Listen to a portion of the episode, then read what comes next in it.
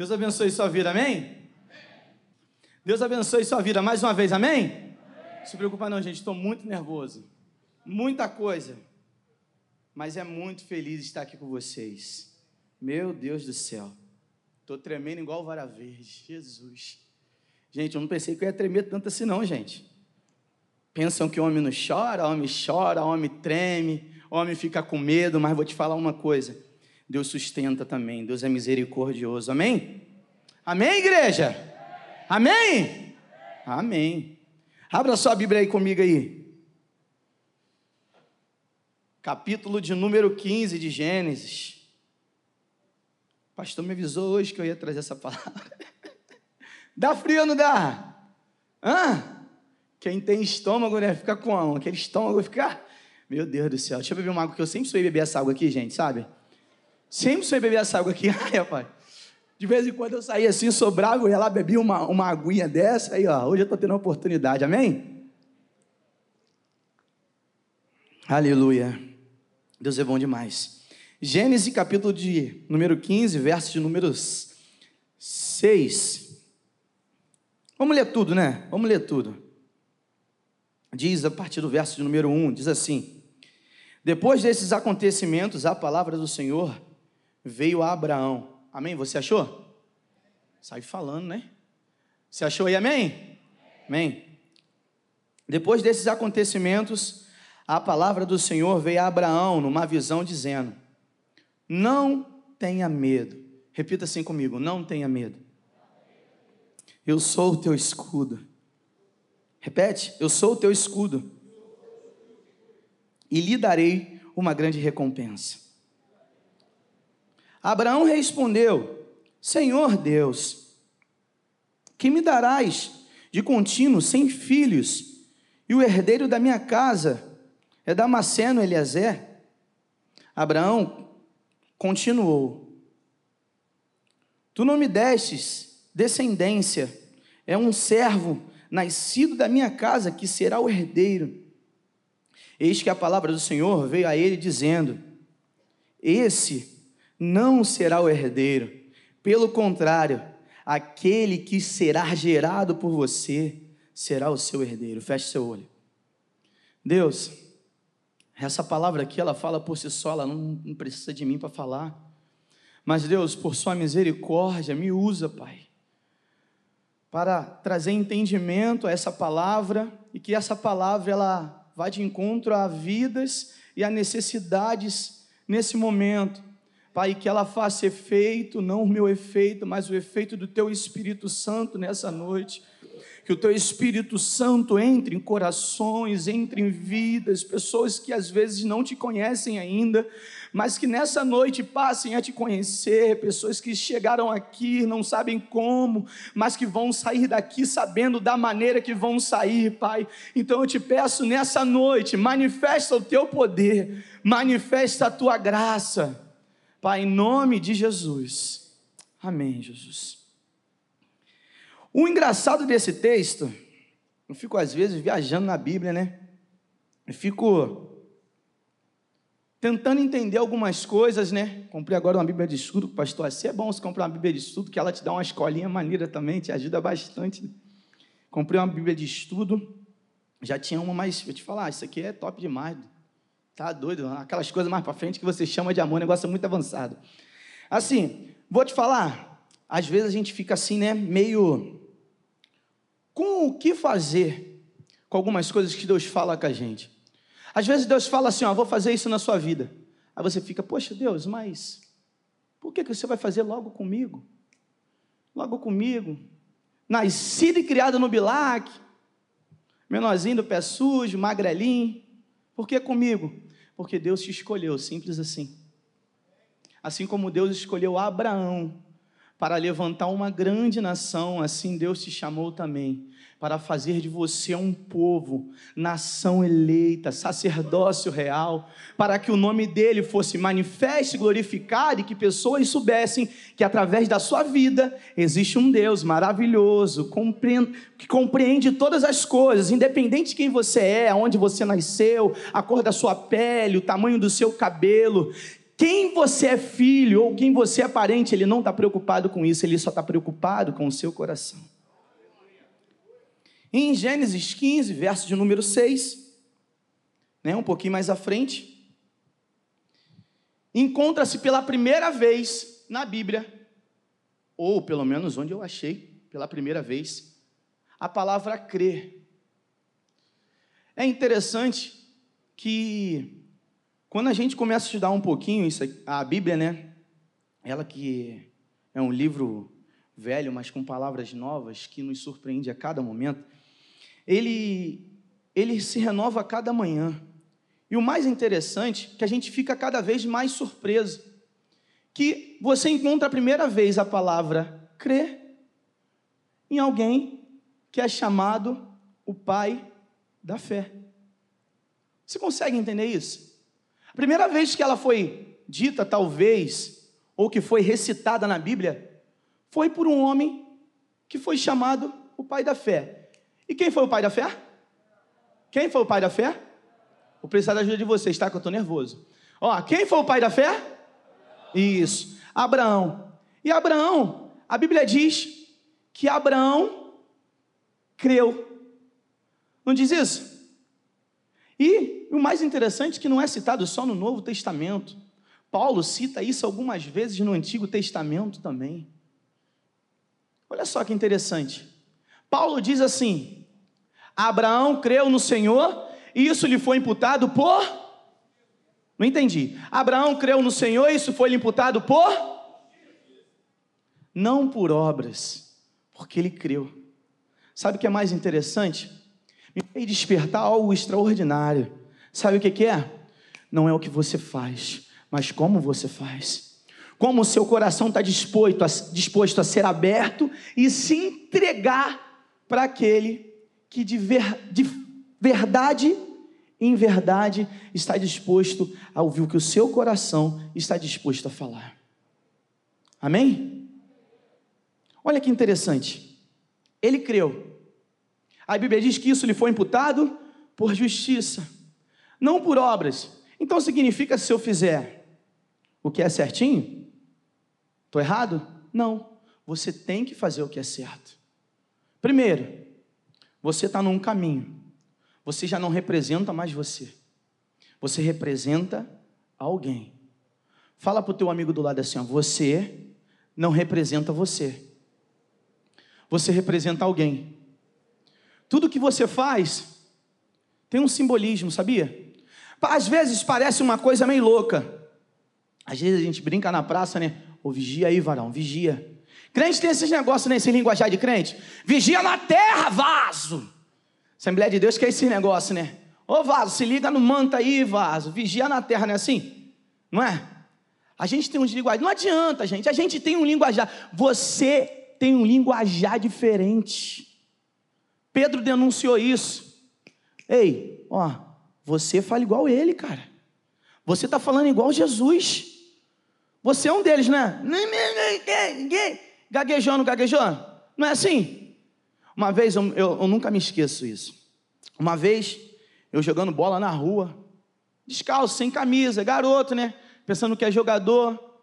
Na rua, descalço, jogando bola. Aí eu não lembro o que, que eu falei, de fato, não lembro, de verdade. Aí a moça falou assim: Menino, me diz uma coisa, você é crente, não é?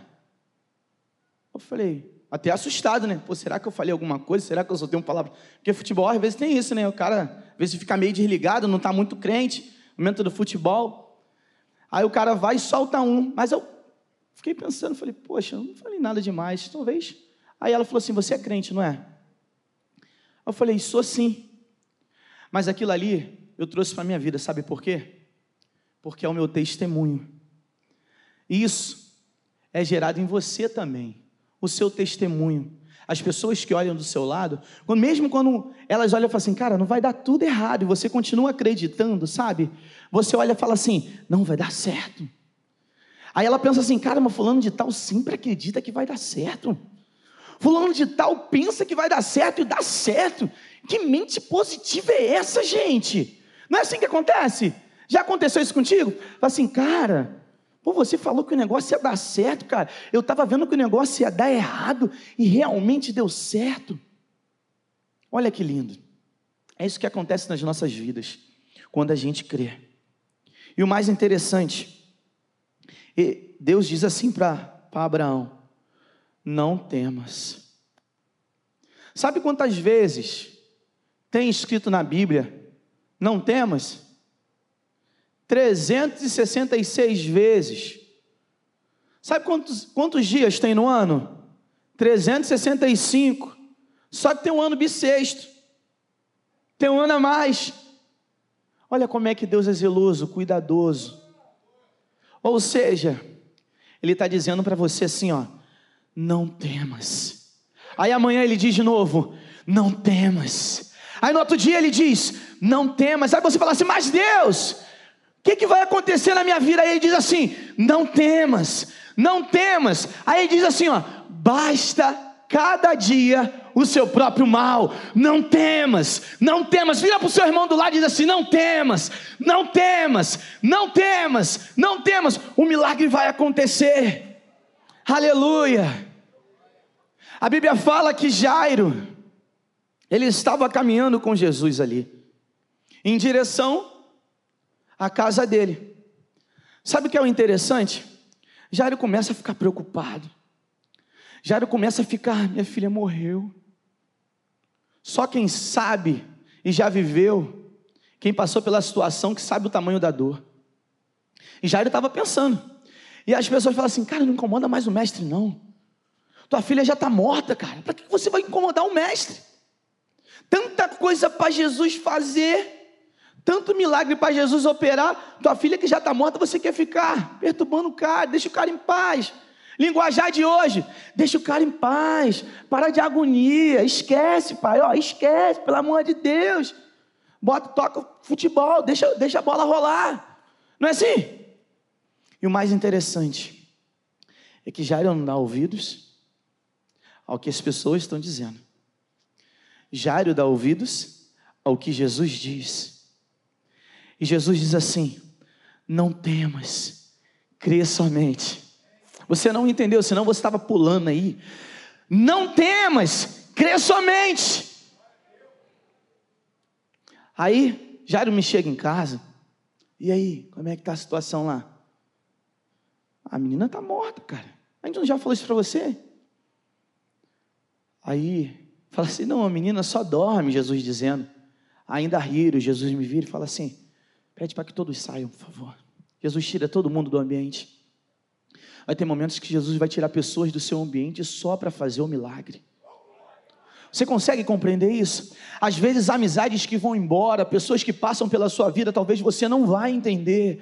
Você vai falar assim, pô, mas aquela pessoa era tão legal, mas Jesus quer te dizer uma coisa nessa noite. Eu estou tirando da sua vida porque eu quero fazer milagres. Existem coisas que pessoas não podem ver, existem coisas que pessoas não vão conseguir compreender. Pessoas vão olhar e falar assim: não, mas está morto. Não, Jesus quer fazer o um milagre. Você não entendeu. Ele só precisa tocar, ele só precisa dizer um haja, porque ele não precisa de matéria-prima, porque porque ele criou a matéria-prima. Então ele não precisa dizer assim, não, eu preciso de alguma coisa para fazer, não. Jesus ele faz com o que não tem nada. A Bíblia diz que só através do ar já existiu. Jesus é lindo. Jesus é lindo. E a menina ressuscitou. Mas um fato lindo, estava aqui no culto no domingo e veio o complemento da palavra o pastor pregando, me fala sobre quem? Maria. Você lembra? Você estava aqui domingo? Abre a sua Bíblia aí. Já estou acabando. É os cinco finais. Abre a sua Bíblia aí em Lucas. Em Lucas, capítulo de número 1, verso de número 45. Para fechar aqui. Daqui a pouco vem um pregador de verdade. Benção pura sem mistura. O fera, né? Chamei de fera, esse é meu amigo demais. Diz assim: Bem-aventurado a que creu, porque serão cumpridas as palavras que foram ditas da parte do Senhor. Para que possamos receber o que Deus prometeu, é necessário uma coisa. É necessário? Olha só, gostei desse negócio. Mais uma vez, é necessário? Olha que lindo. É necessário crer. Depende da sua capacidade? É necessário? E Maria? Maria era uma adolescente. Diga-se de passagem, sem nenhuma experiência. Só que Deus não pega pessoas que têm, que têm experiência. Deus pega pessoas que estão dispostas a fazer o que Ele quer que faça, como Ele quer que faça, na hora que Ele quer que faça, só para Ele entregar o que Ele quer que entregue. Jesus ele não depende de mim, não depende de você. Ele nos usa por infinita misericórdia.